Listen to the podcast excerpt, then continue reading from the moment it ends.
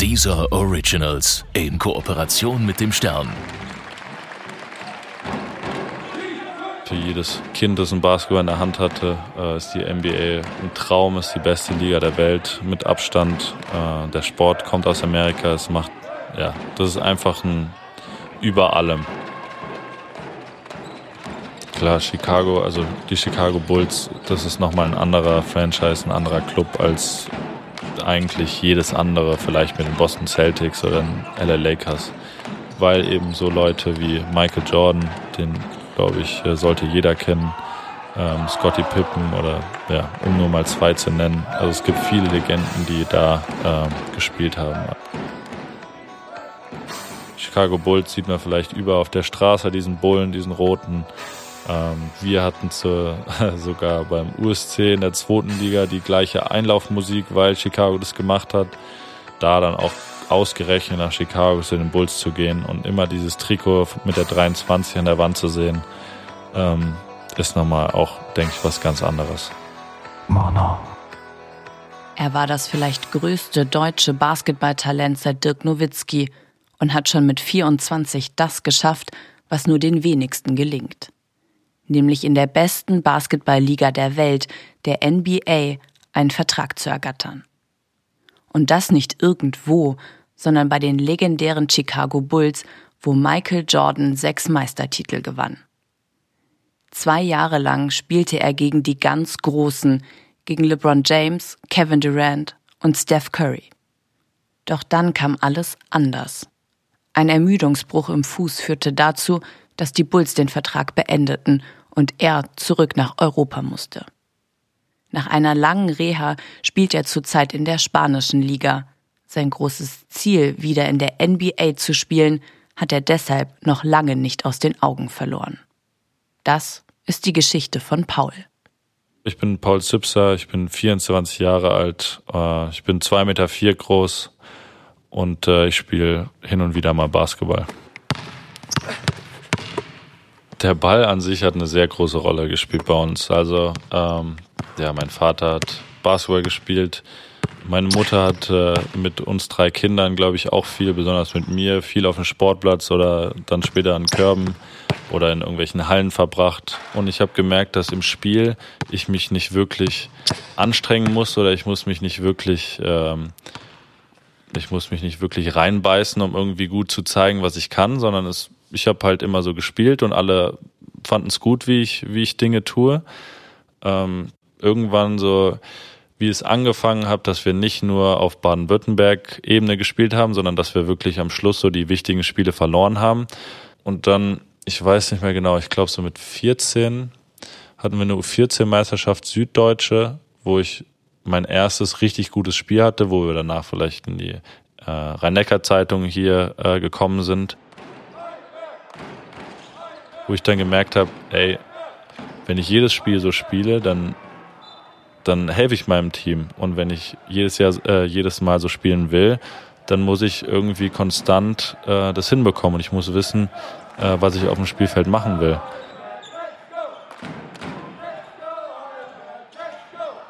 Ich glaube, beim USC war das relativ früh dieser Leistungsgedanke durch den Alexander Schönhals. Also wir haben eigentlich nie trainiert, um Spaß zu haben, sondern wir haben trainiert, um zu gewinnen und um besser zu werden. Das war das erste Denken, was, glaube ich, mir geholfen hat, Profi zu werden. Ja, Alexander Schönhals zu beschreiben, habe ich bis jetzt auch noch nie wirklich versucht. Also ist auf jeden Fall ein Kasache, der gerne hart trainiert. Also ich bin Alexander Schönhals, hauptamtlicher Trainer bei USC Heidelberg ich bin verantwortlich für Jugendmannschaften. Du hast einfach diesen Gedanken, okay, ich muss jeden Tag was geben, auch wenn der Alex vielleicht nicht gerade in der Halle ist, aber das kriegt er schon irgendwie mit. Also der Alex hat eine sehr große Rolle äh, darin gespielt, dass ich Profisportler geworden bin und dass ich vielleicht auch so trainiere oder so denke, wie ich, wie ich denke, ja. Und wer war in dieser ganzen Zeit, in den 26 Jahren, dein größtes Talent? Also ich war es nicht, das ist klar. Also eigentlich gab es ähm, ein paar Talente, aber wie gesagt, der größte Talent ist natürlich Paul Zipzer, der quasi äh, Sprung geschafft mit 21 Jahren in Nationalmannschaft, dann mit 22 Jahren hat er in BE geschafft.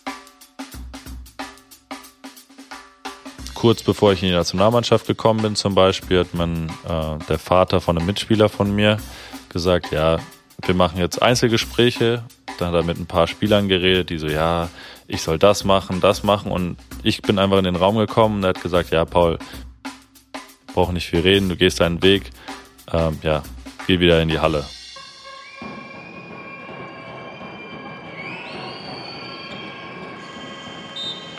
Wie ich das erste Mal Nationalmannschaft gespielt habe, U16, wir in die Türkei fliegen und kurz vorm ersten Länderspiel sagt mir der Co-Trainer Paul, du weißt schon, du bist hier, um die Mannschaft zu führen. Dann denke ich das erste Mal, ey, ich bin jetzt in der Nationalmannschaft und jetzt soll ich auch noch die Mannschaft führen. Und dann am, äh, am nächsten Abend führe ich wirklich diese Mannschaft und denke, ja, äh, wir haben zwar verloren in Overtime, ich habe mir die Nase gebrochen, aber es war trotzdem eine ganz coole Erfahrung und das hat trotzdem ein bisschen was in meinem Kopf bewegt. Also ich sage mal so, da war ein Zeitpunkt, wo Paul nach der Europameisterschaft U16 zurückkam. Und äh, wir haben dann mit Familie da gesprochen und ähm, haben ein Programm aufgestellt, was ist sein nächster Schritt, was soll er machen. Damals waren schon ein paar Vereine hinter ihm, wollten ihn schon, haben sie ihn schon abgeworben von Heidelberg. Und äh, bei diesem Gespräch äh, stand irgendwo so im Raum, dass ja, aber Paul will einfach Profi, Basketballprofi werden, was mich voll überrascht hat. Ich habe ein paar Schritte immer gebraucht natürlich. Pro A, erste Liga, aber ich habe immer Leute vor mir gesehen, die besser sind und dann dachte ich, ja, das, das schaffe ich, das schaffe ich, das schaffe ich. Im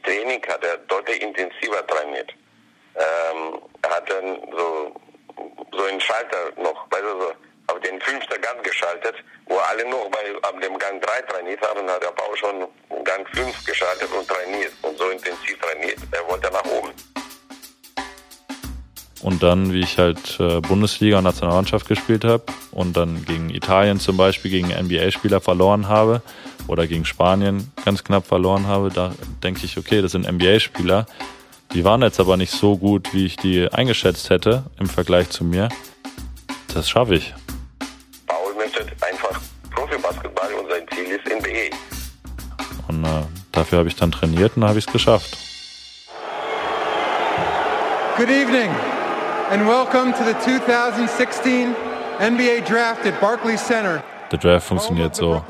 30 Teams, jeder hat zwei äh, Auswahlmöglichkeiten, zwei Picks so, sozusagen. Also es gibt zwei Runden, A 30 Picks und dann sitzen, ich weiß nicht wie viel genau, vielleicht 200 ähm, Basketballer, die alle in die NBA wollen, in dieser Nacht vom Fernseher oder in dieser Halle ähm, und hoffen, dass irgendwann zu irgendeinem frühestmöglichen Zeitpunkt äh, der Name genannt wird. Man weiß nicht wirklich, was passiert.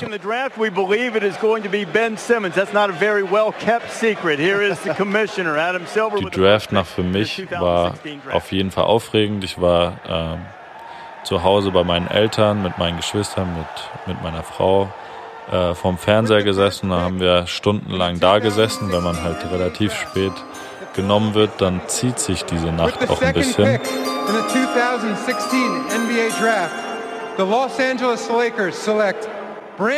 Der ein oder andere, ähm, ich will jetzt ja keine Namen nennen, ist auch äh, für das ein oder andere Stündchen auch eingeschlafen. Ich nicht, weil ich einfach viel zu aufgeregt war. Und dann irgendwann so ab Nummer 30 ähm, dachte ich, okay, jetzt, jetzt sollte mein Name so schnell es geht fallen. With the 33rd pick in the 2016 NBA Draft, the Los Angeles Clippers select Shaq Diallo. Ich hatte dann persönlich das Glück, dass ich während einer ähm, Werbepause gezogen werde. Also ich habe noch nicht mal gesehen, dass ich gerade gezogen werde. Es ist niemand auf die Bühne gekommen, hat meinen Namen gesagt. Ich habe das bis zum heutigen Tag nicht einmal gesehen.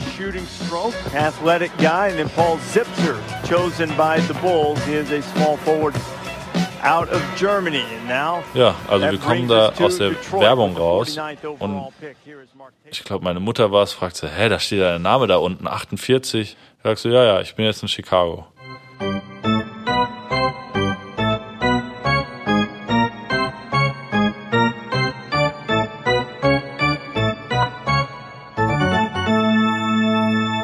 Also ich glaube, meine meine, meine Spiele, die so im, in meiner Erinnerung sind, entweder sind das irgendwelche knappen Siege, zum Beispiel gegen Golden State in Chicago, wo die Stadt und die Halle komplett hinter uns standen. Sowas ähm, habe ich dann im Kopf. Oder ich habe im Kopf, dass ich gegen diese Superstars, die eben gefühlt alle auf meiner Position sind, ob das ein Kevin Durant, LeBron James, äh, Kawhi Leonard, ob das die Spieler oder ein Rosen, äh, gegen die wir viel gespielt haben im ersten Jahr, das war immer meine Aufgabe, dass ich gegen diese Spieler eben verteidige. Und da ist mir jedes oder fast jedes, jedes Spiel noch in Erinnerung.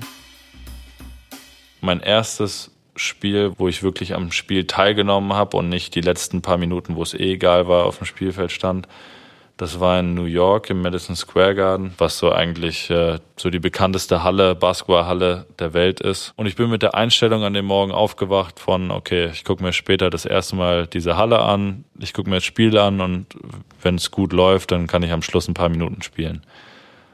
Ich komme in die Halle, gucke mich ein bisschen um und dann steht plötzlich mein Name auf dem Board. Dann bin ich erstmal ein bisschen verwirrt. Ein paar Leute gucken mich auch an, fragend. Ich weiß selber auch nicht mehr, als äh, da steht. Und dann wurde gesagt, ja, Paul, du startest heute, weil wir dich in der Verteidigung brauchen. Porzingis.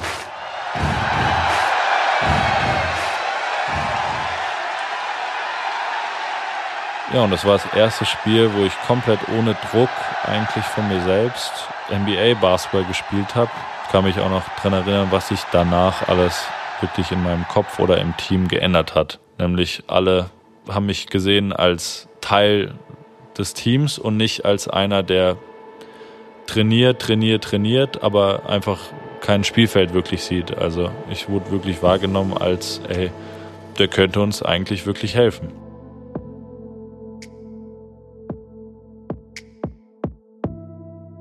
Seit ich in dieser Stadt Chicago äh, gewesen bin, seit wir Spiele gewonnen haben, seit ich eine, eine wirkliche Rolle äh, in dem Konzept hatte, wurde ich auf der Straße erkannt, wurde ich bei Restaurants immer wieder Fotos hier und da. Also da hat sich einiges geändert. Klar, du hast viel, was viele Leute, die für dich Dinge tun, äh, das wirklich sehr angenehm ist und ich glaube, es ist auch relativ schwer, sich daran nicht wirklich, also nicht, nicht zu gewöhnen.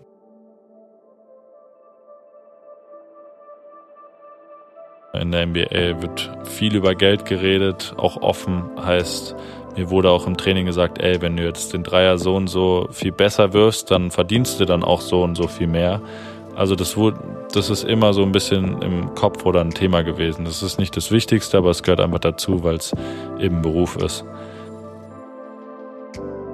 Es gibt viele Leute, die, Entschuldigung, ein Arschloch sind und viel Geld haben. Also da bin ich lieber jemand, der kein Arschloch ist und weniger Geld hat. Aber für mich persönlich, ähm, ich versuche meine Sachen nicht rauszuschmeißen. Ich bin jetzt nicht jemand, der mit irgendwelchen Designer-Uhren oder so oder Designer-Sachen rumlaufen muss. Also ich bin jetzt nicht so der Mode, Modetyp. Ich glaube nicht, dass der ähm, bei Paul wegen Geld, äh, der, dass er wegen Geld spielt. Ich glaube nicht. Ja, der Standard ist schon, dass ein paar Gucci-Schuhe irgendwo rumliegen, dass man seine Uhr hat, dass man sein dickes Auto hat, dass man immer in die besten Restaurants geht, also dass man in jedem Bereich viel Geld ausgibt.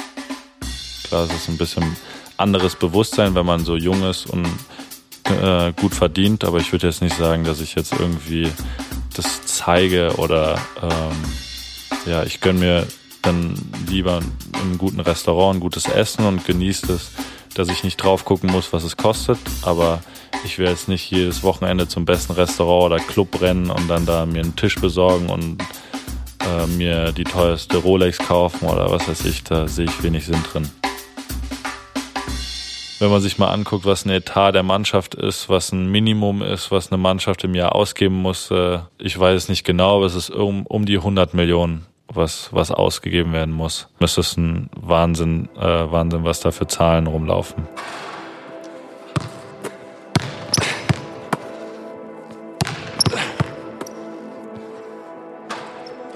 leider, diese Verletzung hat ihn natürlich zurückgeworfen. Er wäre ja geblieben und so weiter. Ich glaube hundertprozentig, dass er hätte in NBA weitergespielt. Also ich habe vor ein paar Jahren mal ein bisschen Probleme gehabt. Das ist so der Mittelfuß. Und ja, da habe ich einfach über die letzte Zeit, weil ich halt viel trainiere, viel äh, spiele, eine große Belastung drin habe, ähm, jetzt einen Ermüdungsbruch gehabt. Und der Fuß ist halt wirklich äh, immer ein Problem dann gewesen. Und auch wenn ich mal eine Woche Pause gemacht habe während der Saison, ähm, dann wurde es innerhalb ein, zwei Tage danach, wie ich wieder angefangen habe, wieder schlimmer. Dann habe hab ich ein paar Gespräche mit Chicago gehabt, mit, äh, mit dem Verein und meinem Agenten, nur mit meinem Agenten. Also wurde viel telefoniert. Es wurde sich nicht richtig, in meinen Augen nicht richtig gekümmert. Und ja, dann habe ich für mich gesagt, ich mache es dann selber. Ja, es wurde mir dann einfach nur mitgeteilt, ja, Paul, das ist eine gute Entscheidung, was du hast. Du musst nur wissen, dass es dann höchstwahrscheinlich äh, vorbei ist drüben. Habe ich gesagt, ja, alles klar.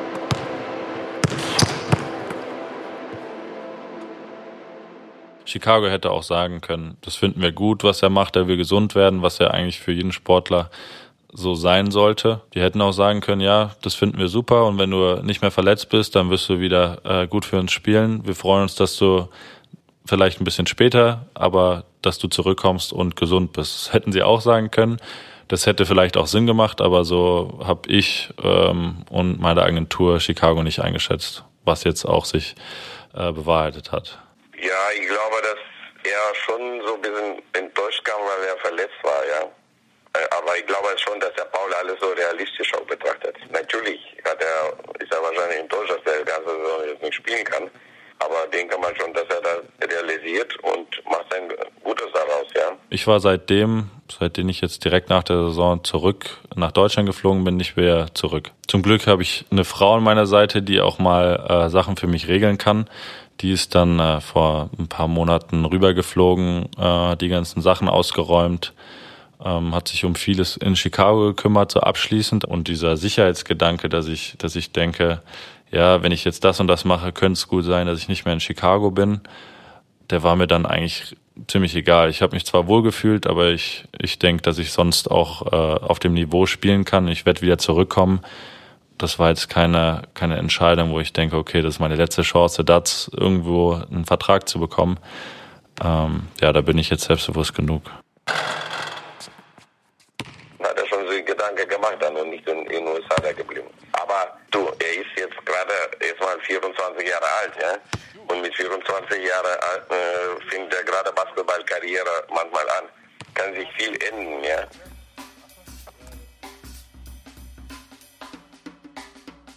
Die letzten zwei Jahre Chicago war auf jeden Fall ein Auf und Ab.